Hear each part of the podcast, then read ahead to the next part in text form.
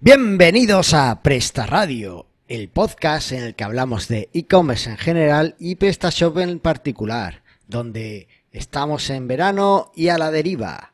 Yo soy Carlos Cámara, copresentador de este podcast, y conmigo está el inigualable Antonio Torres. ¿Qué pasa? ¿Qué pasa? ¿Cómo estamos? ¿Qué tal, Antonio? ¿Cómo vamos? Pues aquí estamos, otro día más. No fallamos, ¿eh? No, no Estamos fallamos. Hasta en, hasta en verano, hasta en verano aquí a tope. Hasta en verano y sin mucho que contar, pero aquí estamos, aquí estamos. Bueno, no, ten- tenemos mucho que contar, pero poco preparado, diría yo, ¿no? Bueno, siempre hay cosas que contar, la verdad es que hablar de PrestaShop a mí me pone. Bueno, Bueno, no, me pone más hablar de Joomla, pero bueno, no, no vamos a... no estamos ya, mm, que al final, eh, el programa anterior estuviste ya hablando más rato de Joomla al final que de Prestaso. No, no, ¿sí? Nah. Estuviste un rato hablando de Joomla. sí. Bueno, pues en este vamos a hablar de WordPress, Uh. porque estoy haciendo varias cositas en WordPress, tío. Mira, me ha salido un proyecto muy chulo con una, con una editorial de autopublicación de por aquí.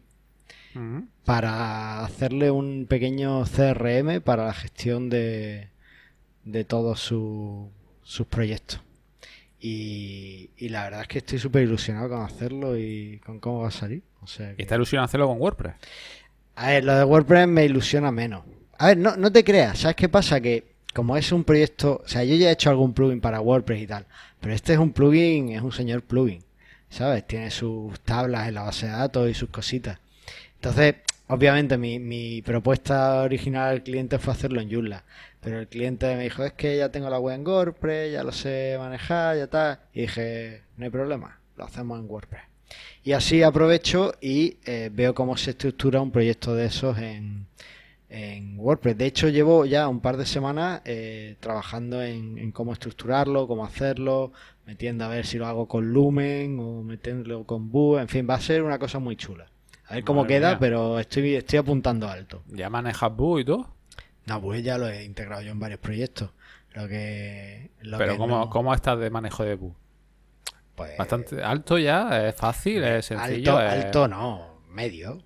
Medio. O sea, Joder, como, pues. como, el, como el inglés en los currículums. Ah, entonces, Como el inglés en el currículum español. si es como el mío, eh, eh, vamos por los suelos. Pero bien, bien. A A ver, ¿es, fácil, in- ¿Es fácil o qué? Vue es fácil, es, eh, lo he integrado en algún proyecto y, y, hombre, es cómodo y, y es fácil de hacer. Lo que pasa que tienes que quitarte el chip de que tú, tú eres muy backender y tienes que cambiar el chip a frontend. O sea, Vue es todos los datos los tengo con una API y yo trabajo en el front y todo lo que hago lo hago en el front. Todo el dinamismo, todo va en el front.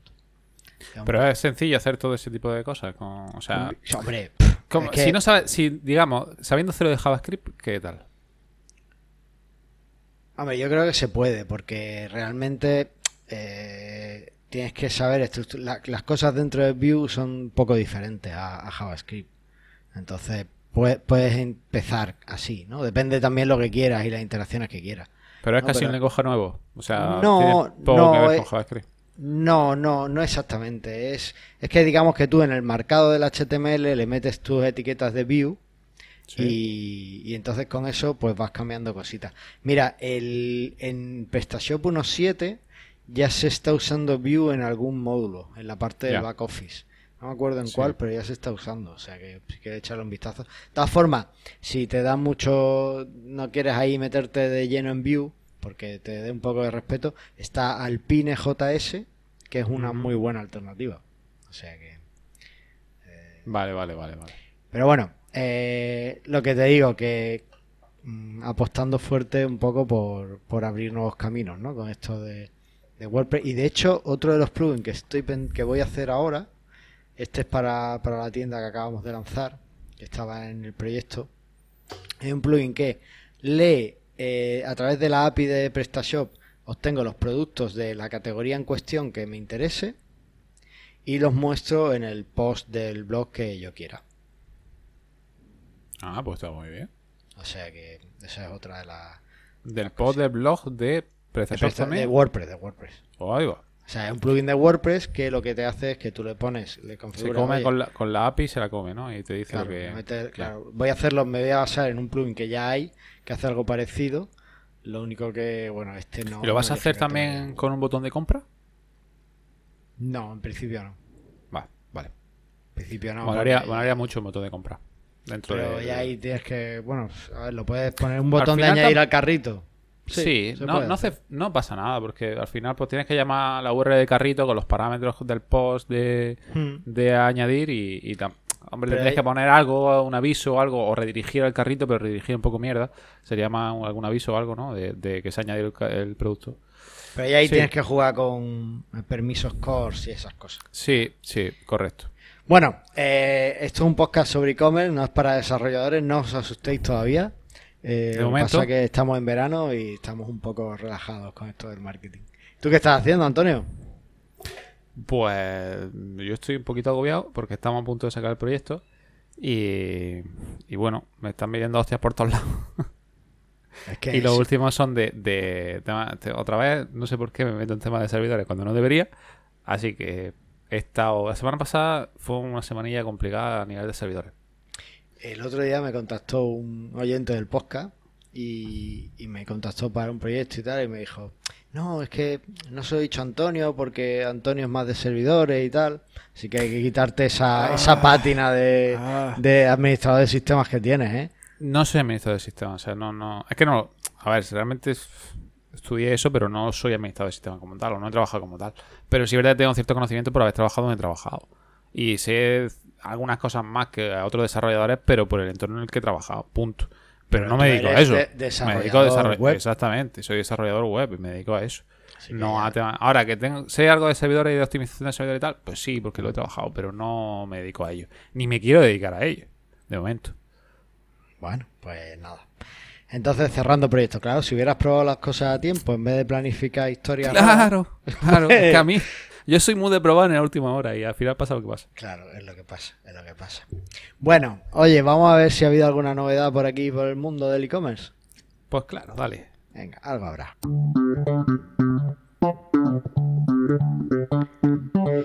Bueno, esto es una noticia que la vi la semana pasada en Twitter y realmente de momento solo está afectando a Estados Unidos, pero hay que ir preparándose porque cuando las barbas de Trump veas cortar, pon las tuyas a remojar. Remojo.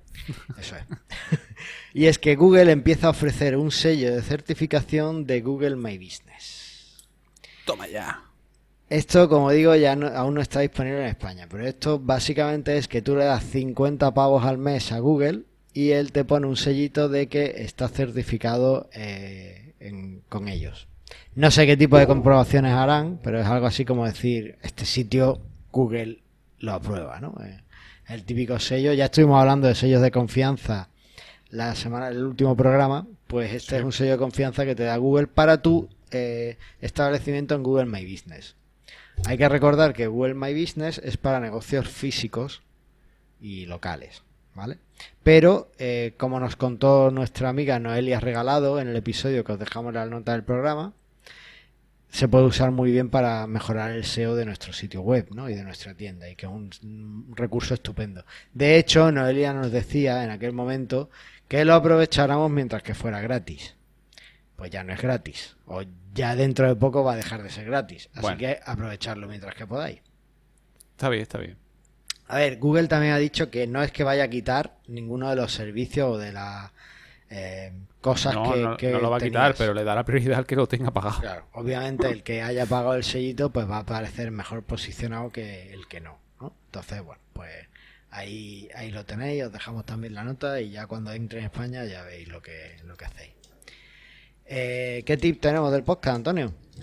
Pues tenemos el tip de Graphic Burger o Graphic Burger. Que Oye, es o sea, un... ¿Cómo se nota el inglés? Aprende inglés con Presta Apre- Radio. Con Presta Radio. Sí, sí, sí. Eh, nada, eh, es una web, graphicburger.com, que es de recursos gráficos en general. Y hay todo, hay iconos, hay ilustraciones creo también, hay, hay unas cuantas cosillas que están bien, que no es la típica web que todo el mundo ya conocemos, ¿no? que no la conocía hasta hace poco. Y está bastante bien. O sea, hay algunas cosillas que me han valido para hacer alguna, en algunos proyectos. digamos. Oye, pero ¿esto es gratis o qué? Pues tiene su licencia, como puede tener Icon Finder y tal, de que tienes que supuestamente enlazarlo o decir quién lo utiliza, pero te lo puedes descargar de forma gratuita a la medida de los recursos. Ah, Puedes donar, si quieres, puedes, puedes donarle algo, pero en general está bien, es gratuito. Así pues, que bastante interesante. Estoy viendo aquí unos wikits muy chulos. ¿no? Estoy, estoy viendo cosas muy chulas. Yo, ¿sabes lo que me gustaría en algún momento? Sacar alguna plantilla de, de PrestaShop y, y este tipo de cosas con sus wikits y sus diseños son muy chulos para, para inspirarte, ¿no? Y, y hacer sí, cositas. sí. Hay, hay algunos que están bastante, pues eso, que, que se sale un poco de lo normal, ¿no? De lo que estamos acostumbrados a utilizar y tal. Y no sé, mí me ha parecido interesante. Así que bueno, echarle un vistazo a ver que, que- si os gusta o no. Guay, pues nada, ahí lo tenéis, graphicburger.com. Y eh, listo, ¿te parece si hablamos del tema del día? Pues claro, dale a ver. Venga, vamos allá.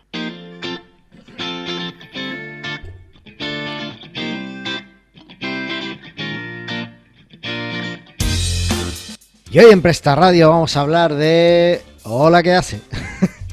Anda, No tenemos tema, ¿no? pues voy tan justo que hemos llegado sin tema. ¿Qué te parece? Madre mía, que te voy a despedir. me voy a tener que buscar- Improvisa, que yo sé que a ti te gusta improvisar. Oye, a ver, lo primero, eh, no pasa nada porque como este episodio se emite en agosto, ¿no? O se emite mañana, no, se emite mañana en julio Se todavía. emite mañana. Ah, fijaos que vamos con la hora justa.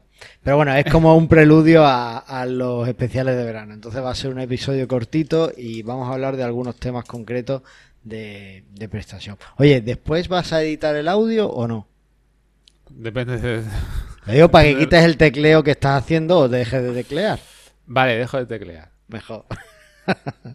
bueno, eh, lo, lo que decía, que, que, bueno, pues es un preludio a los episodios que vamos a tener en verano, que este año, después de tres años haciendo el podcast, vamos a hacer unos episodios, no vamos a dejar de, no vamos a parar, pero sí vamos a hacer un episodio un poco más cortito. Aunque sea improvisando, no paramos. Aunque sea improvisando, no paramos. Y el caso es que eh, sí que quería hablar de, de algunos proyectos PrestaShop en los que estamos involucrados últimamente y ver un poco lo que hemos ido viendo y aprendiendo de ellos. Entonces, bueno, Antonio, ya que estás tú ahí en plena vorágine de lanzamiento de, de ese, ese PrestaShop que te está quitando la vida, cuéntanos, ¿qué, qué has aprendido en, esto, en este lanzamiento? Eh, pues he aprendido que la 1765 tiene unos cuantos bugs. Bueno, pues ya está la 1767. Sí, correcto. Actualízalo ahora. y. no, lo he ido corrigiendo. Y eso es lo que más me ha llevado de cabeza. Entonces, aprendo de que. De que, bueno, PrestaShop tiene muchas cosas que mejorar de por sí. Y para una gran plataforma, al final, si utilizas tecnología anticuada, PrestaShop no va rápido. O sea. PrestaShop es muy rápido, pero con tecnología nueva. Si utilizamos tecnología antigua, lógicamente, pues no va rápido. Y todo el mundo dice es que en PrestaShop 1.7 va rápido. Va rápido porque le puedes poner PHP 7.3 o PHP 7.2 y tal. Pero ponle la 5, a ver qué pasa.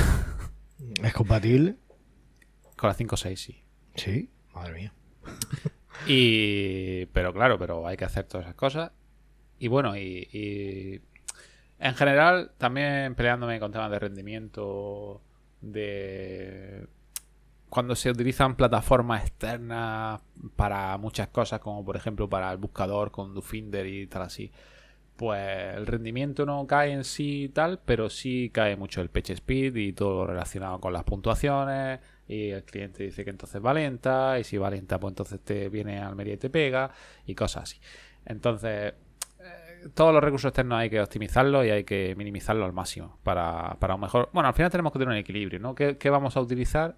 Y sabiendo que esto puede empeorar la puntuación, mm, tomar la decisión si es necesario o no es necesario utilizar el buscador de PrestaShop o utilizar algo más.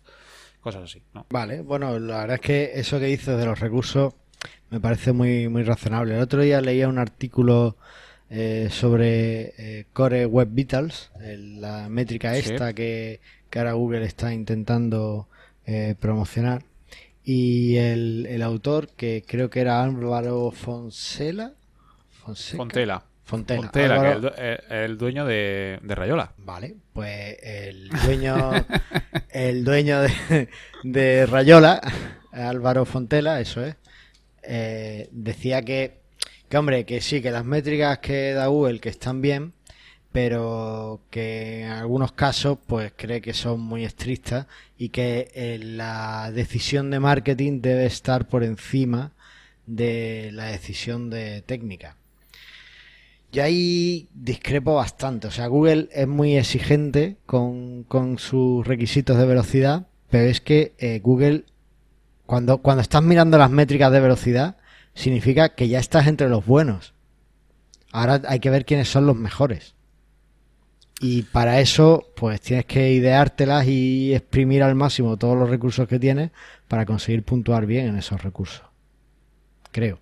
Entonces, eh, que DoFinder te va mal, pues busca ver cómo puedes, si puedes optimizarlo en vez de cargándolo desde su web, pues eh, cacheando su, JavaScript o, o a ver cómo, cómo hace ese tipo de cosas o, o defiriendo, no lo sé.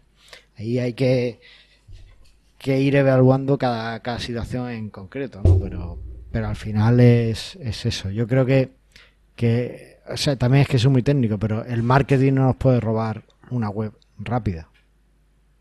Por eso digo, hay que, hay que hacer un balance, ¿no? De, de- entre marketing y todo lo de herramientas y velocidad de la web. Hmm. Eh, yo opino como, como Álvaro de que realmente la puntuación es muy exigente porque Google te mira para él mismo. O sea, lo que no me parece muy bien es que mm, tengas que tener toda la imagen en WebP porque ellos lo digan y el único navegador compatible con WebP es Chrome. Ya. Entonces, no es algo que diga, es que tu página va. No, porque si la ves en Firefox, pues eso no te hace nada. Y encima hay que gastarlo todo a y tal. Bueno, pero, a ver, eh, no te dice, si tú abres el informe de Lighthouse, no te dice WebP explícitamente. Bueno, Te te, dice dice de última generación. De última generación. Tiene JPEG 2000, tiene algunos otros eh, ficheros. Pero al final, yo he probado a optimizar de otro tipo y al final te dice que el WebP es el que mejor optimización tiene. Vamos, Es que, que- te está medio obligando a utilizar el suyo. Que sí es verdad ver. que es el que mejor te optimiza. Pero Claro. bueno. Es Bueno, que pero Esto es como no un todo. estándar, no un estándar. Si, estás buscando velocidad, pues tienes que usarlo más rápido al final. Pero eso es buscar velocidad en Chrome, porque no es estándar. Si fuese estándar en todos sitios, lo entiendo, pero no lo sé. Eso es meter con, calza- con calzador lo que han hecho y querer que todo el mundo lo utilice. Al final Chrome es el más utilizado del mundo y, y, eh, para la mayoría de la gente que lo utiliza, o sea, que te va a ver tu web, va a funcionar, pero para otro porcentaje pequeño no. Otro día vi la página, la que estamos haciendo, de lanzamiento, que me dijeron, en Internet Explorer 11 no se ve bien la cabecera, o no se ve bien la web, sobre todo la cabecera. Internet Explorer 11. ¿Quién utiliza Internet Explorer 11? Eh, el otro día me enseñó mi cuñado que tiene por ahí un, un ordenador con Windows XP todavía. O sea que poca broma que hay gente que, que tiene esas cosas. Ya. Vale, pues miramos la conversión, miramos Analytics, utilizado por el 0,74% y una media de conversión de, eh, me parece que eran 70 céntimos. o A ver, espérate, espérate. Alguien que usa Explorer 11 no se ha gastado dinero en su ordenador, que va más lento y ve la web mal. Se va a No gastar quiere dinero en tu tienda. No, no- una cosa no es relacionada con la otra. Entonces, Totalmente. O sea, Nah. es como tú. Tú no te gastas dinero en casi nada. ¿Por qué vas a comprar en la tienda? Tú eres un rata. ¿Por qué te vas a gastar dinero en la tienda? ¿quieres, quieres meterte en ese tema que soy un rata? ¿Por qué soy un rata? Porque eh, me falta y por eso no. Me falta, dice, y estás ahí. Madre mía. Bueno. estoy ahí. Me- que- espérate, no. me- Estoy- La comparación es que yo estoy con un ventilador y te digo, ¿se escucha mi ventilador? Y- tú, ¿se escucha mi aire? Joder, pues ahí hay diferencia. Pero porque eres un rato, tú podrías tener aire acondicionado. El otro día me dijo otro, otro oyente del podcast también, que eh, me dijo, le estoy intentando pagar a Antonio y no me deja. Así Bueno, que pero- ya lo sabéis, pero- si necesitáis que alguien os haga Que algo to- gratis, ah. contactad con Antonio. Si queréis pagar, contactad conmigo. Ya sabéis que mi correo para contactar para gratis es carlos.epta.es. Todo lo que queráis. ahí. Se hará- de forma gratuita. No, vamos, a ver. eh, No compares, son diferentes cosas. Hay clientes que sí cobro y hay clientes pues que no me merece la pena. ¿Para qué? Para cobrar, un- pues, total, si es oyente del podcast asiduo y, y buena persona, pues, tío, tampoco hace falta que te cobre por, por nada, por nada que te he hecho, que tampoco que le hubiese hecho nada. Entonces, en fin, que, que a lo mejor mm, tiene un poco de razón, pero yo creo que no. Bueno, no te preocupes. Yo, yo, quiere. le, yo le paso la factura y le digo que te lo voy a dar a ti y ya está. Oye, oye, oye, oye. A ver qué pasa, que luego tú te quedas con todos los cafés y todas estas cosas del podcast. Oh, a mí nunca tío, me le- llega nada. Escúchame, bueno, bueno, bueno. Le he hecho, le hice un pedido el otro día a Félix, en Cafetearte, Sí. y me, me estoy, estoy loco. Tiene un café con cereza, Con cereza. está espectacular. Espectacular, es de lo mejor que he probado en mucho tiempo. Es como tomarte un, bombón de estos de, de cereza, un moncherí, Sí. pues igual, es, ese es el café. Está espectacular. Pero, Pero-. ¿tú compras en grano o ya está molido o, o se puede comprar Claro, de eso, eso es lo que iba a contar ahora. Que Ah, vale, vale. me equivoqué. eh, Félix en las opciones tiene, te da a elegir el tipo de café de, molida, de molienda que quieres para tu café. Y yo me equivoqué, no sé, por hacerlo rápido, estaría yo en aquel en las doce y media. No vi las opciones y me ha llegado todo en, en grano. Ajá. Y, y le Te he he comprado un molinillo. Ahora me tengo que comprar un molinillo, sí. Bueno, le he pedido a mi suegra el suyo. Y, y entonces hablaba con Félix que realmente eh, es algo que quería hacer. Yo hace tiempo que quiero hacerme con un molinillo, pues se supone que el café está más bueno recién molido, no sé qué, tal cual. Pero eh, lo que me impedía hacerlo era el WAF. No sé qué es eso. ¿No sabes lo que es el WAF? O sea, a ver, ya tan técnico de café no llego. No es de café. Es el Wife Acceptance Factor. Vaya. El eso sí- factor eso sí de aceptación eh, de tu mujer. Ajá. Eso es algo que, que- ¿Pero por qué? ¿Por el ruido o por el espacio? Por todo en general, por todo lo que conlleva hacer el café molido. Es como, por ejemplo, tú te pones a hacer, yo qué sé, te montas un servidor web en casa. Sí. Si, si tienes muchos cables y muchas cosas en medio, el WAF es súper bajo y estás condenado a que te llevarte una bronca. Pero si lo montas todo recogidito, tal, que no se vea, que tal, entonces el WAF es muy alto. Bueno, depende de lo que gastes. O, o es cero. O, o sea, o es, o es, está en 5, entonces está, está compensado. Pues eso. Entonces el WAF me impedía el, El molinillo. el molinillo. Y ahora ya lo tengo. El Ya, caso, ya, ya. Bueno, bien. que bueno, pues ya, ya estupendo. Estábamos hablando de, de Félix, pero es que no hemos ido. ¿Qué estábamos hablando? No me acuerdo. Vale, de, de tus integraciones. Oye, y en el proyecto este que habéis lanzado o que vais a lanzar, ¿qué tal las integraciones con RP, web service y esas cosas? Pues eso más es una cosa que lo están haciendo ellos de forma interna. Pero al final se utiliza la web service de PrestaShop por defecto y algunas integraciones que tienen manuales y que se, se han pasado de forma manual. Y bueno, bien. A ver, la web service en sí, la de PrestaShop, pues yo siempre he, he notado carencia. No se puede hacer todo con la web service y realmente es un poco lenta porque para hacer ciertas cosas tiene que hacer muchas peticiones y no me ha ido nunca rápido. Pero en general, pues bueno, pues, pues está bien. No es la mejor web service que haya visto, pero, pero puedes salir del paso con ella. No sé si tú has utilizado más web service, creo que sí has, tocado más, pero yo, por las cosas que he hecho con la web service, al final, al final, o he hecho yo un módulo con mi propia integración, notificación y tal, o, o para cosas sencillas sí utilizo la web service, si no, no la utilizo. No, yo no la he usado así directamente, no recuerdo tenerla por ahí. La voy a usar ahora en el plugin este. Pero, por ejemplo, en este proyecto mío sí eh, es todo por web service, ¿no? Toda la sincronización de productos y tal. Y me pasó una cosa muy curiosa y es que lo del RP no hacían más que decirme es que este web service lanzo y no me va, y no me va, y no me va. Venga, vamos a mirarlo, vamos a tal. Y en todos los casos era al final que el web service lo estaba lanzando mal. O Ah. que estaban duplicando productos, o que estaban es un duplicando problema. Si cosas. no, si no lo haces bien, pues sí, es un problema. Entonces, eh, me parece me parece curioso que no te haya llegado eh, ninguno de, de los que lo están implementando internamente y te haya dicho, eh, oye, es que este web service estoy lanzando creación de productos y no me crea. No, porque ya lo tienen predefinido para la, para la de antes, para la 1.6, digamos.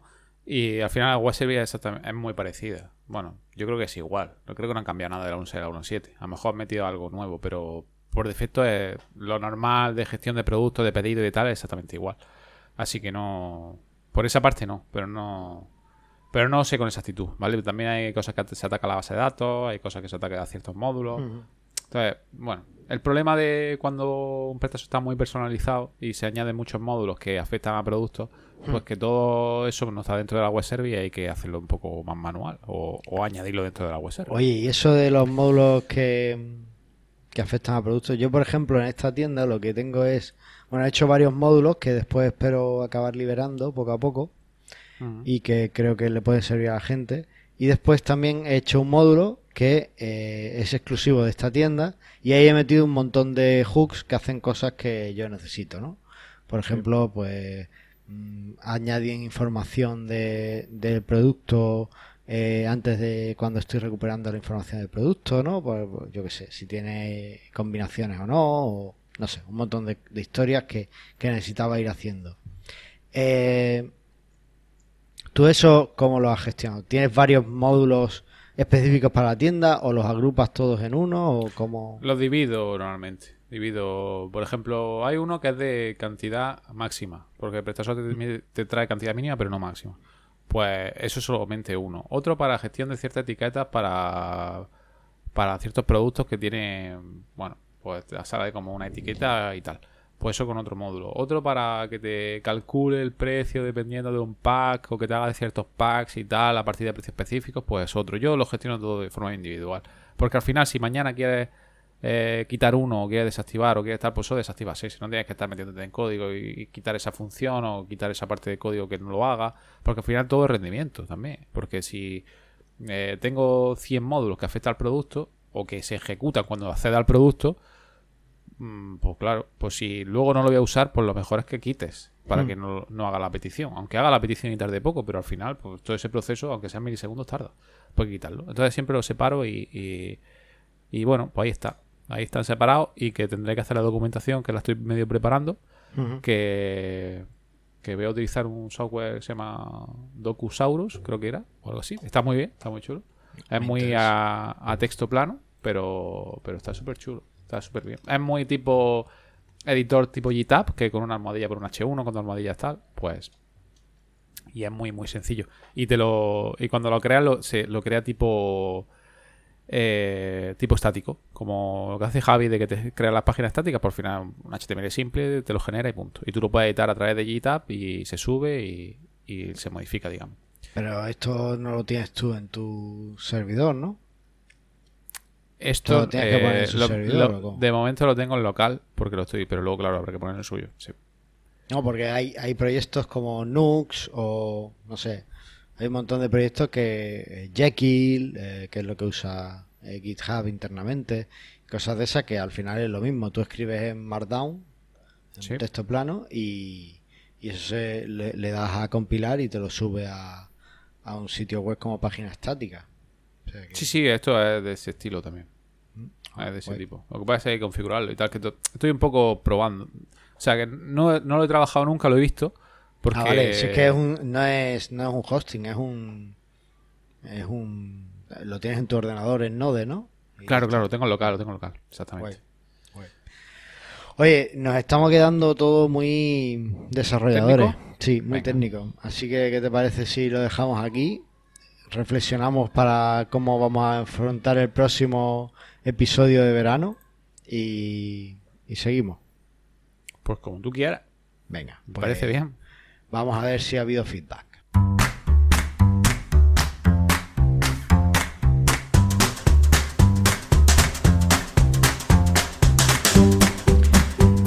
Tenemos feedback de nuestro amigo José de moviltecno.com.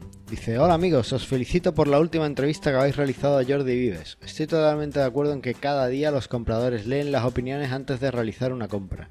Incluso algunos clientes me comentan que se han decidido por un producto u otro gracias a las opiniones de otros compradores de nuestra web. Saludos, ¿qué te parece? Porque tiene toda razón. Estuve hablando con Félix también, cuando, hablándole del WAF. Y me dijo que él también usaba, él usó Trusted Shops al principio. Ahora ya no lo usa por diferentes motivos, pero al principio se estuvo usando eh, Trusted Shops. Así que, bueno, pues ahí tenéis. Y me consta que están haciendo algo de campaña aquí en España, porque algún cliente me ha preguntado en esta semana si, le apetece instalarlo, o sea, sí, que lo han llamado y que, que me parecía y tal, y bueno, lo redirigí directamente al podcast. Digo, mira, escucha Ah, esto ahí, y ahí, ya ahí. después me, me dices lo que quieras. Muy bien, muy bien. Pues he hecho- para Trusted Shop he hecho un módulo también personalizado porque porque se querían cambiar algunas cosas del que traía por defecto y tal. Y, y bueno, ahí está.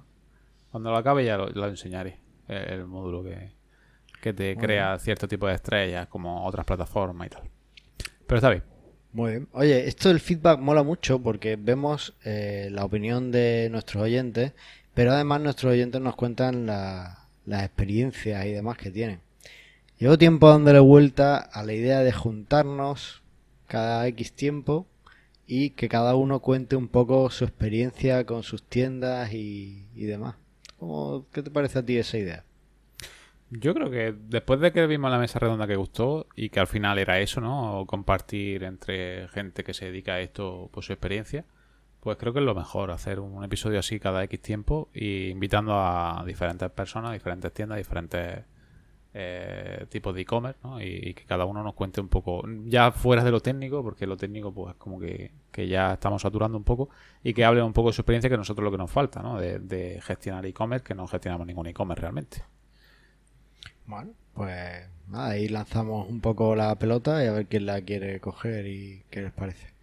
Pues nada, esto ha sido todo esta semana, un episodio de fin de temporada, digámoslo así, eh, previo Bueno. a- al que va a la edición de verano y nada, que aquí en Presta Radio lo único que queremos es que, Que vendas más. más.